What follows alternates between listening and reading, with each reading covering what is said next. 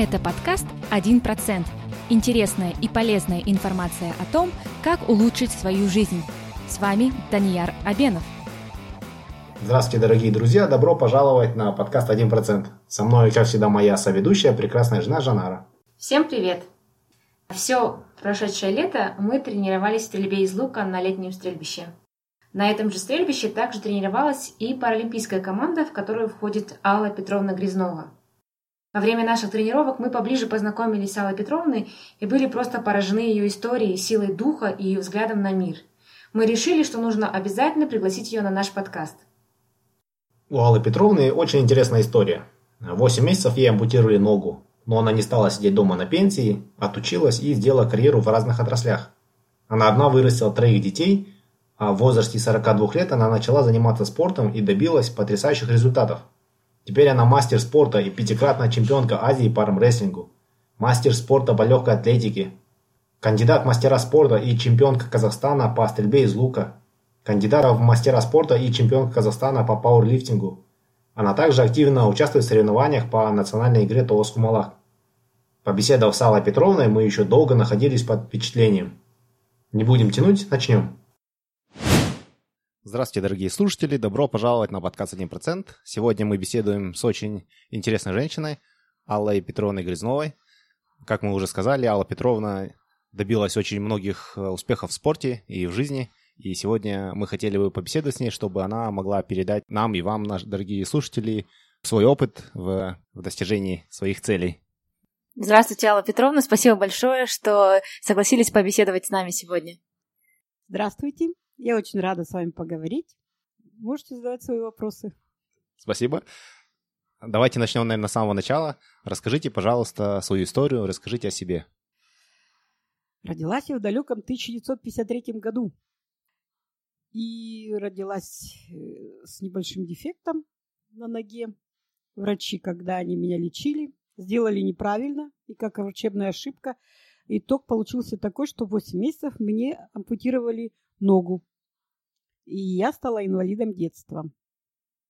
Э, но это в будущем мне нисколько это не мешало, потому что я воспринимала себя такой, какая я есть, и стремилась догнать и обогнать всех здоровых бли... вокруг меня людей, братьев, сестер, соседей, знакомых. Училась я в обычной школе, Училась неплохо, но при этом при всем была как бы очень самостоятельным человеком. Э, моим воспитанием и моей учебой мало кто занимался. Родители уже на это внимание не обращали, так как я была уже шестым ребенком, и им было уже не до меня и по возрасту, и по количеству детей. Мои братья и сестры были тоже заняты собой. Поэтому я была абсолютно самостоятельным человеком и все в своей жизни потом э, выбирала сама, стараясь, э, ну, мало когда просила у кого-то совет в том, что мне куда э, делать что-то или не делать. Всегда решала сама за себя. А можете дать примеры того, как вы решаете э, сами для себя в детстве? Что вы делали в детстве, будучи самостоятельной? Ну, в детстве я могла спокойно уйти купаться на пруд. Ну, в возрасте это было до 12 лет, потому что после 12 этого не делала. И родители, никто из близких не знал об этом. И возвращалась спокойно обратно. Я умею немного плавать, ну, по крайней мере, научилась в то время. А второй вариант – это я вечером, когда в то время были летние клубы. Если кто не знает летний клуб, это значит, у него нет крыши. И э, заборы вокруг этого клуба были очень высокие, от трех-трех с половиной метров. Но все лето я каждый день ходила смотреть кино взрослое. Я перезала через забор, смотрела фильм, а потом, когда я выходила из этого клуба, то контролер, который в клуб пропускал, всегда смотрел на меня удивленно, потому что в клуб он меня э, не пропускал, а обратно я выхожу. Ну, и они, конечно, жаловались родителям, потому что мы жили в таком районе, все работали на одном заводе, все друг друга знали. Родители, конечно, меня ругали, но это на меня не действовало. Я все равно каждый вечер ходила смотреть кино. Ну, еще такой вариант, как я живу возле железной дороги, и прыгать с с поезда на ходу, для меня было это нормально. И когда взрослый кто-то видел меня, все, конечно, охали-ахали и тоже родителям говорили. Но когда мне это было надо, я все равно делала. Я лазила по деревьям, никогда не боялась высоты. А вообще мне родители сказали, что я в возрасте двух лет забиралась на, по трехметровой лестнице на чердак. И они все в панике вокруг бегали и это самое боялись, что я оттуда упаду. Но со мной никогда не случалось такого, чтобы я могла с высоты упасть. Я всегда знала, ну, край, как говорится. Я всегда знала, что мне где держаться, куда повернуться, что схватиться. Никогда не падала ни с дерева, ни с лестницы, ни откуда, ни с поезда не падала. В этом плане у меня была устойчивость. Мне бы в цирке выступать, но, увы. Продолжая разговор о детстве, мы все знаем, что дети бывают иногда жестоки, и все, всех, кто не похож на них, они обычно дразнят. А у вас были такие случаи? Ну, конечно, были случаи. Многие пытались меня дразнить и обзывать, но они всегда за это платились тем, что я их догоняла и разбиралась с ними. Если я не могла догнать, то я всегда подкарауливала и показывала человеку, что я такой человек, что меня лучше не трогать. Ну и потом многие, как говорится, повзрослев, поняли. И не было уже потом старше 12 лет, уже не стал никто меня задевать в этом случае. А в 12 лет я лежала на очередной операции в больнице, и приехав туда, э, мне уже сделали протез. Я училась ходить на протезе, и я ходила так хорошо и аккуратно, что многие люди э, просто думали, что я прихрамываю, просто у меня нога болит, а не то, что у меня протез. Очень многие обманывались. И даже потом был такой случай, что когда э, уже в возрасте я протез сняла, не потому что не могла ходить, а потому что у нас в стране его не стали делать так, как надо. До сих пор их делают ужасно, и все страдают от этого. И многие меня встречали и говорили, «А, ой, все-таки ты ногу потеряла. Они даже забыли, что у меня ноги не было в детстве, да. Они забыли вот такой случай. Прям подошла женщина и мне прям ой, тебе все-таки ногу отрезали, ты же прихрамывала, ходила. Да. А как складывалась ваша жизнь после школы? После школы я была предназначена сама себе, потому что мне в 16 лет уже оформили пособие по инвалидности, 16 рублей в то время это было. И я могла нигде не работать, ничего не делать, э, жить на эти деньги. Но я человек была неспокойным и в детстве, и до сих пор неспокойный человек. И мне было скучно ничего не делать, я пошла учиться на ювелира.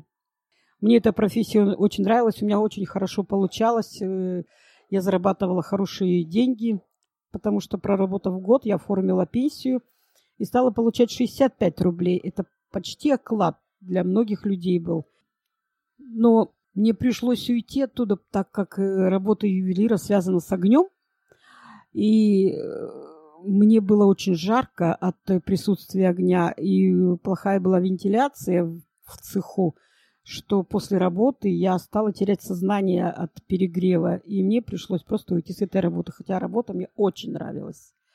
После этого я могла тоже не работать, потому что пенсия была очень хорошая у меня. Но э, по своему характеру я не поседа, я пошла учиться на курсы бухгалтеров. Э, я окончила курсы, устроилась на работу на хладокомбинат.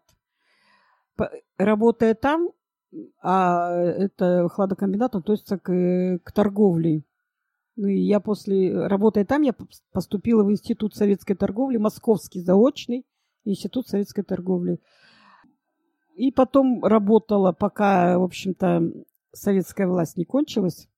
Но перед этим я уже успела уйти оттуда и уехала со старшим сыном, у меня был уже сын в то время, уехала в Якутию и работала в драгстроймонтаже, где производили машины драги для, для добычи золота.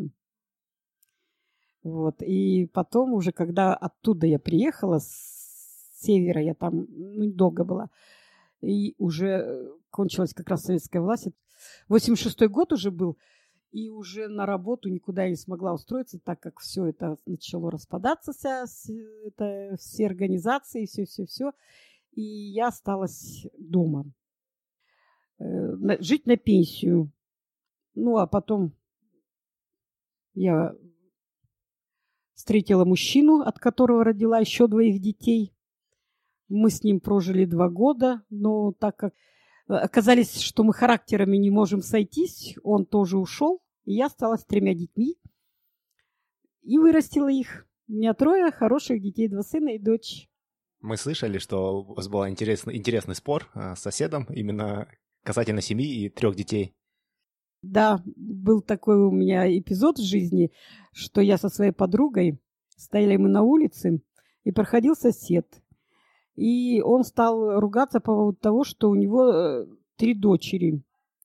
Что вот ни одного сына у него нет, а дочери, зачем столько девочек нарожали, все в таком духе.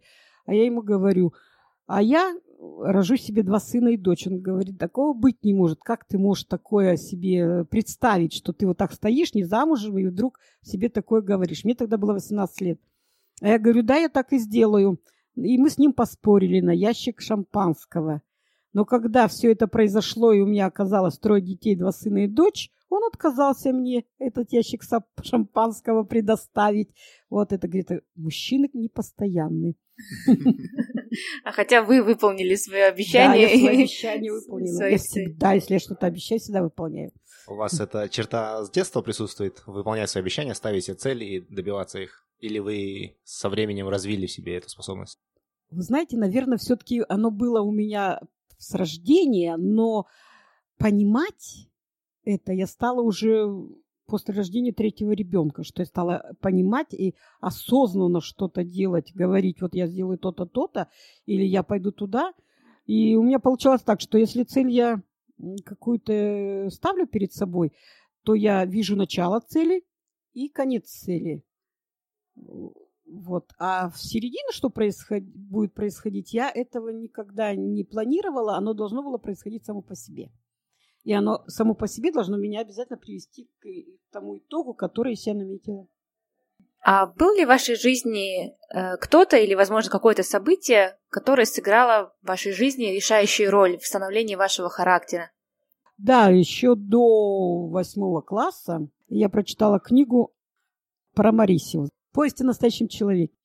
О Марисе, о летчике, который во время войны потерял обе ноги, но при этом при всем он все равно остался летчиком, он все равно был героем, и его вот эти действия были для меня примером. И даже в восьмом классе выпускном я писала сочинение на эту тему на выпускном э, экзамене.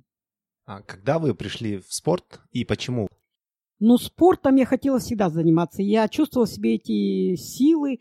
Я всегда мечтала чем-то заниматься интересным. Один раз мне предоставилась возможность видеть иностранный журнал, в котором была фотография мужчины, который катится с гор на одной лыже, на одной ноге, и при этом себя прекрасно чувствует. А у меня всегда был э, порыв вот делать что-то необычное. Вот на гонках бы я никогда на автомобиле не участвовал, а вот э, именно спуск с горы на лыжах меня всегда привлекал.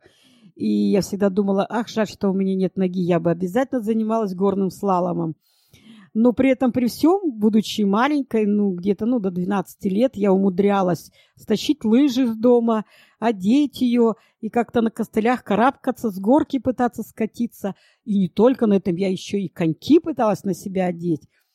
Пыталась по льду ездить. Это, конечно, получалось очень плохо, но меня это нисколько не огорчало – потому что для меня был не важно результат, важно, что я вот сейчас стала на, конек, на конек на этот, и я могу какой-то там, может быть, сантиметра два-три прокатиться на нем. Это для меня было лучше, и меня это устраивало, что оно так происходит, потому что, будучи даже очень маленьким ребенком, я все равно давала оценку своим возможностям, никогда не думала о чем-то невероятном, о чем-то таком как бы невозможном для себя но по силе своей возможности я всегда э, считала, что это мне э, достаточно, и меня это устраивает.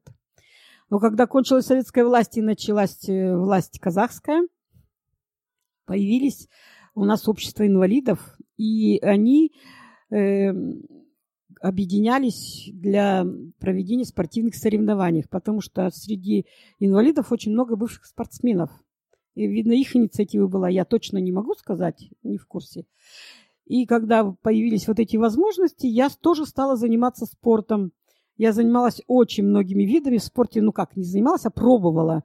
И кататься гонках на колясках, и фигурное катание, и э, армрестлинг, пауэрлифтинг, легкая атлетика, в которых в некоторых видах спорта я стала профессионалом, получила звание в этом виде. А в данное время я занимаюсь стрельбой из лука, который мне, можно сказать, наверное, и был предназначен, потому что э, я себя чувствую комфортно в этом виде спорта. И думаю заниматься, как говорится, пока жива. Посмотрим. Хочу попасть в книгу рекордов, рекордов Гиннесса. Вы начали заниматься спортом уже будучи взрослым человеком, да. не будучи ребенком. Наверняка кто-то говорил вам, вы, вы не ребенок, чтобы заниматься новым видом спорта, может, вам это не надо делать. Или, возможно, в детстве вам говорили, зачем вы стоите на коньки, у вас одна нога только, может, вам не стоит так делать. Что вы отвечали? Дело в том, что когда я занималась в детстве чем-то, как правило, это было э, в одиночестве. Меня единственное, что кто-то, если видел, то кричали, ах, что ты делаешь, что ты делаешь, ты сейчас упадешь. Только поэтому. А не потому, что там это не надо или что-то в этом духе, потому что в то время никому даже в голову не приходило, что это нормально, возможно. Я на физкультуру не ходила никогда. Но единственное, что мне иногда требовали, что я присутствовала на этих э, занятиях, хотя, в принципе, мне можно было доступно очень многих видов, э, хотя бы в гимнастике, я, в принципе, могла гимнастикой заниматься. Но, увы, в то время это не принято было. А уже когда я стала взрослой, стала заниматься, дело в том, что я себя чувствую очень молодой. И поэтому мнения других людей меня вообще никогда не интересовали, в принципе, ни в никаком возрасте. Хотя многие, как говорится, узнав, что я поднимаю штангу, крутили у виска, потому что мне уже было скажем, 50, а я штангу поднимаю. И мне иногда было очень неудобно перед людьми, когда вдруг во время соревнований по штанге, ну, кто объявляет, кто выходит на помост, они говорили, а сейчас выступает самый возрастной спортсмен. я так вздыхала, думаю, ну можно было промолчать. Да, у женщины возраст не спрашивают, как правило. Да, у них и среди мужчин таких возрастов не было. Поэтому они так и объявляли. Так э, и я выступала, и меня как-то это сильно не волнует, кто что думает обо мне. А паралимпийцев, у них нет ограничений по возрасту, они могут выступать в любом виде. А еще меня что радует, что э, во многих видах спорта, особенно в армрестлинге, чем я сама столкнулась, и вот э, в стрельбе из лука – у них есть такой, такой класс, как ветераны. Это очень радует. Э, так же, как и любой человек может не бросать спорт, а продолжать соревноваться и достигать каких-то результатов. Это очень хорошо. Алла Петровна, скажите, что заставляет вас идти на тренировки в 7 часов утра в любую погоду, вместо того, чтобы просто сидеть дома и нянчить внуков? Знаете, я э, в 2012 году перестала заниматься спортом из-за того, что был конфликт между мной и директором клуба для людей с ограниченными возможностями. И я решила, думаю, ну хватит, уже и, и по возрасту не маленькая, и, и э, там у меня конфликты, думаю, останусь я дома. И сидя дома, так как я, ну как, в принципе, у меня сидячий образ жизни, я не могу ходить без конца – но когда уже сидишь дома и у тебя нет причины куда-то выходить, ты начинаешь как бы застывать сам в себе. Потом надо вроде на почту сходить за пенсией, и то лень, и то неохота. И я так просидела два года, три года, думаю, нет, зачем мне такая жизнь, сидеть и не двигаться? Я лучше пойду. Я потом меня, я еще занималась тогус кумалаком, и меня тренер по тогус кумалаку увидел, говорит, приходите на соревнования, мы вот проведем, а потом поедем с вами на республиканские игры, потому что от Алматы никто не выступает. Ну, я согласилась, мы пошли на районные соревнования, сходили, потом я туда съездила, и она, и тренер говорит, вы должны восстановиться в клубе, потому что мы вас не можем куда-то возить, если вы в клубе не состоите членом. Я пошла, восстановилась в клуб, а потом вспомнила о том, что когда я занималась э, пауэрлифтингом и армрестлингом, я думала о том, что стрельба из лука, в общем, более легкий вид спорта для человека сидячего и интересный, скажем так. Я еще тогда никогда даже лук в руках не держала. И я пришла и сказала, у вас этот вид э, спорта развивается сейчас? Они сказали, да, развивается. Я говорю, ну, давайте я запишусь. И в это время как раз, оказывается, они искали женщин. У них там была женщина, но она заболела и уже не смогла. И я позвала с собой еще из нашего общества инвалида женщину Сауле. И мы вдвоем пришли и стали заниматься стрельбой из лука. В прошлом году, в октябре мы туда пришли. В ноябре я уже выступала на соревнованиях, заняла третье место в миксе. В феврале я выступала на соревнованиях, заняла первое место по стрельбе из лука. А в апреле я заняла двадцатое место по стрельбе из лука среди здоровых спортсменов. Немножко хочу вернуться назад, просто, мне кажется, будет интересно нашим слушателям узнать, когда вы занимались пауэрлифтингом, когда вы выиграли чемпионат Казахстана, сколько вы выжили? Я выжила 65 килограмм при весе 70. И в каком возрасте, если не секрет? Ой, если посчитать, э, ну, наверное, мне лет 55 было тогда. Я думаю, это очень впечатляющий Да, это очень такой серьезный показатель. Я не уверен, что я в свои 30, занимаясь спортом, смог бы выжить 65 килограмм.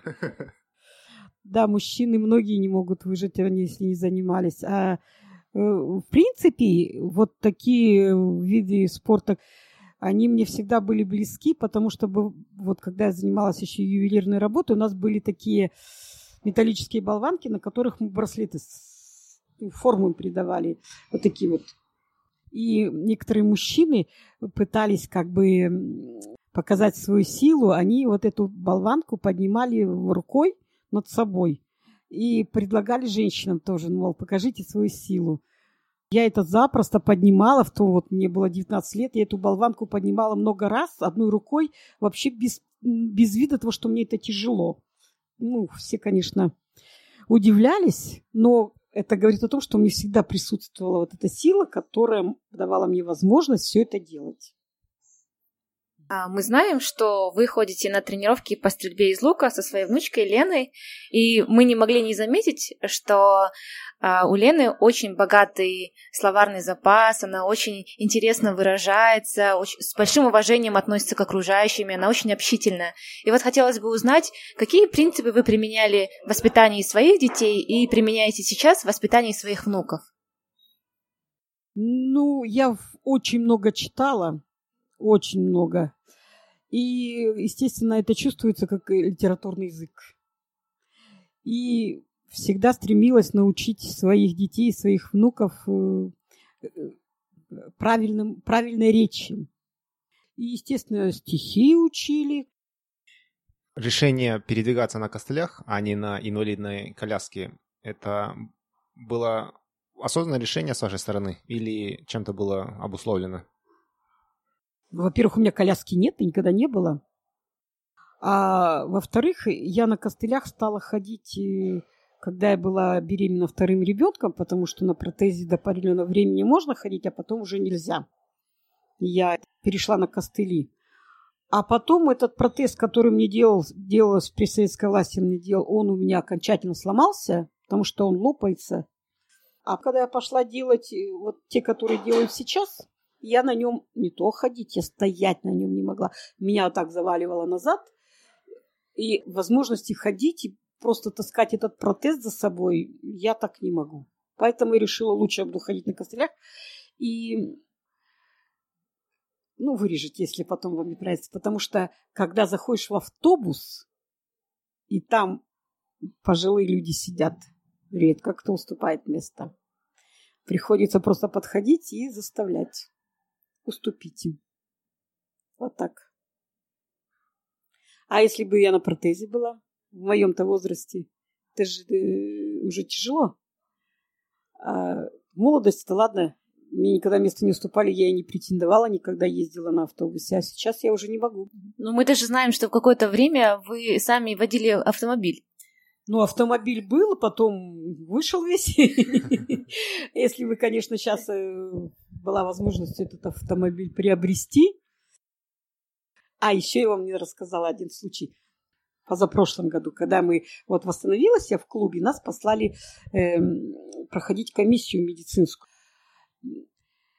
Про медицинскую комиссию хочу сказать, что ни одному врачу ко мне претензий нет. Ничего у меня в организме лечить не надо.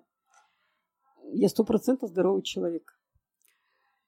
И я вот э, как раз вот весной мы были в апреле, дожди же у нас в апреле всегда заливало все эти метро заливало, все заливало. Вот я идет дождь, я решила по метро поехать даже бег жалы. И я, значит, выхожу на улицу подниматься, а там такой крутой подъем, там очень круто ступеньки. И сзади меня голос мужской. Вам помочь? А я всегда, когда меня спрашивают, помочь ли, мне всегда отвечаю нет, потому что э, в принципе, когда идешь на костылях по ступенькам, никто помочь ничем не может. Как он меня будет ловить, за локоток держать или что-то? Ну, это не, нереально. Идешь по ступенькам, а кто-то тебе пытается помочь. И я всегда отвечаю нет, я сама. И он снова говорит, ну, все-таки вам помочь? Я оборачиваюсь, стоит молодой, молодой человек, парень ну, такой, лет 20. Я говорю, каким образом же вы мне поможете? А он говорит, а я вас донесу. Вас, говорит, как понести? Как барышню? Или по-другому? Я говорю, конечно, как барышню. Он меня берет на руки и на одном дыхании поднимает туда наверх, ставит меня там, а я такая пешеная была, что за этим происходящим таким действием, что я даже не успела там спросить, как вас зовут или что-то в этом духе, он раз и ушел. И вы знаете, вот никакого свидетеля. Тут люди всегда, как говорится, фотографируют же все, что необычное. А тут никого. Дождь шел, никого нету, никто даже не, не сфотографировал, какой парень мне хороший попался в этой жизни. Прям аж до сих пор душа радость. Я всем рассказывала, потом в целый год всем рассказывала, что меня на руках носили. Ну, будем надеяться, что этот молодой человек, очень добрый и отзывчивый, услышит наш подкаст, и вы сможете таким образом его поблагодарить. Да, я очень благодарна этому молодому человеку за его добро... добродушие, за его силу, потому что мне не менее 70 килограмм, и поднять меня по ступенькам вверх на одном дыхании, это большого стоит. Спасибо большое ему. Хотелось бы обратиться ко всем слушателям. Дорогие слушатели, пожалуйста, делайте побольше добрых дел. Как вы видите, небольшие добрые дела, они оставляют очень долгое и приятное ощущение да. в сердцах людей, которым вы эти добрые дела сделали. И уступайте места всегда людям в возрасте, людям, которым ну, нужно уступить место в автобусах и в, общественном, в других общественных транспортах. Хотелось бы спросить, Алла Петровна, о чем вы сейчас мечтаете? Честно скажите, мечтаю построить дом и мечтаю стать паралимпийской чемпионкой. Я это прям, э, как говорится, как та цель здесь начала, там я уже на пьедестале, а как это будет происходить, это не важно. Оно обязательно произойдет. Я уже на пьедестале стою там. Мне Виктор Викторович иногда говорит. Виктор Викторович Вебер – это тренер Аллы Петровны по стрельбе из лука когда он помогает Сауле, говорит, ну это чтоб Ал Петровны жизнь с сахаром не казалась. Саулека сделай, а потом мне говорит, ну и как, видишь, как она стреляет? Ну и как, что ты на это ответишь? Я говорю, цыплят по осени считают. Посмотрим, что из этого выйдет. Вы, вы уже упоминали, что вы видите начало цели, и вы видите, как она закончится.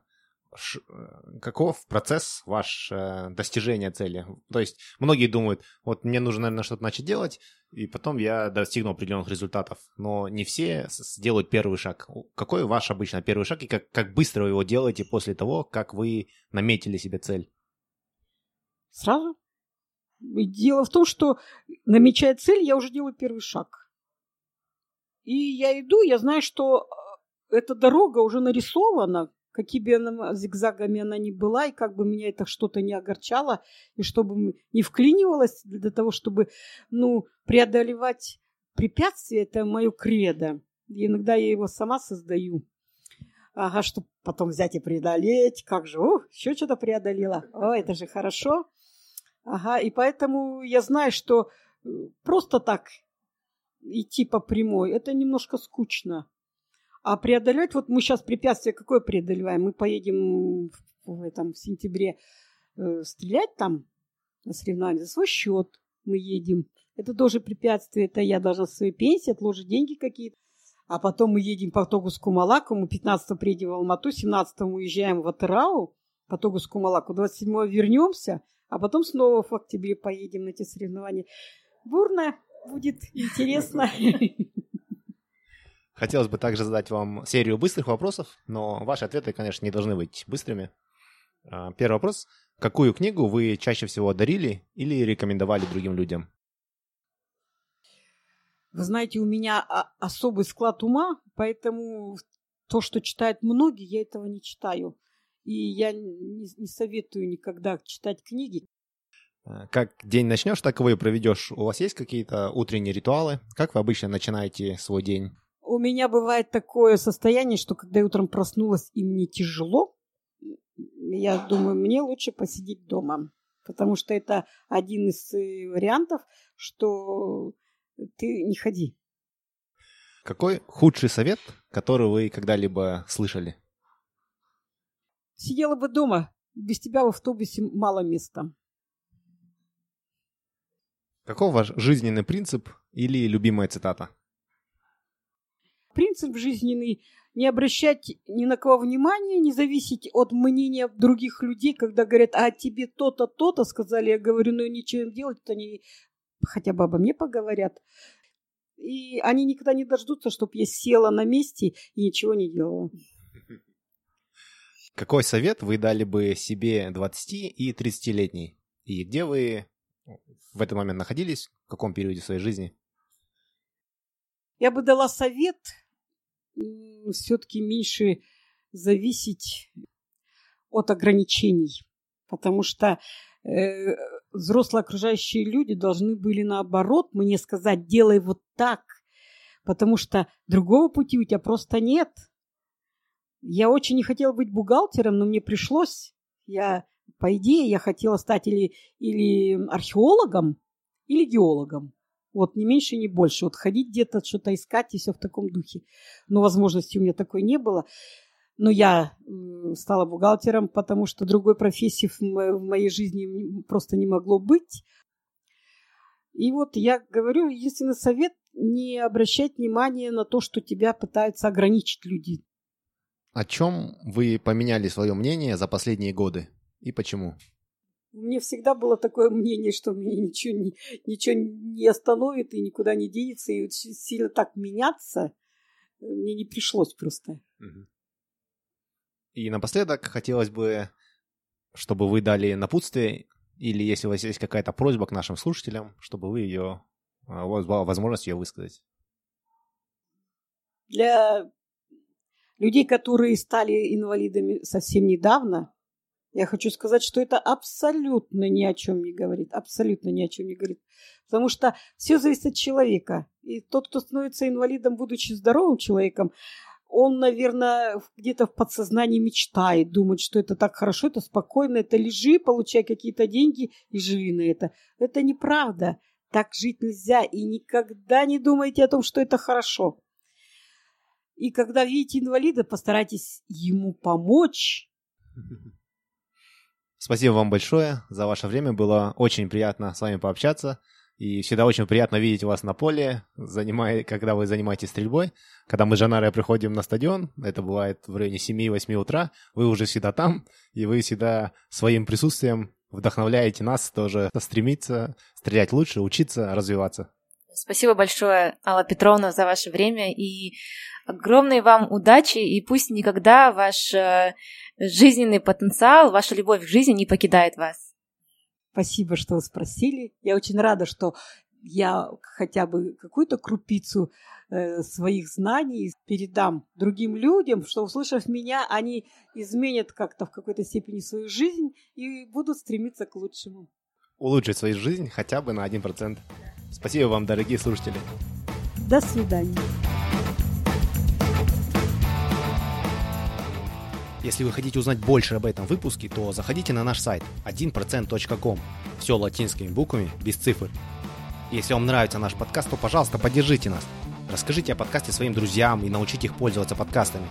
Поставьте нам 5 звездочек на iTunes. Это поможет другим людям найти подкаст и узнать интересную информацию. Впереди у нас заготовлено еще очень и очень много интересных и полезных выпусков.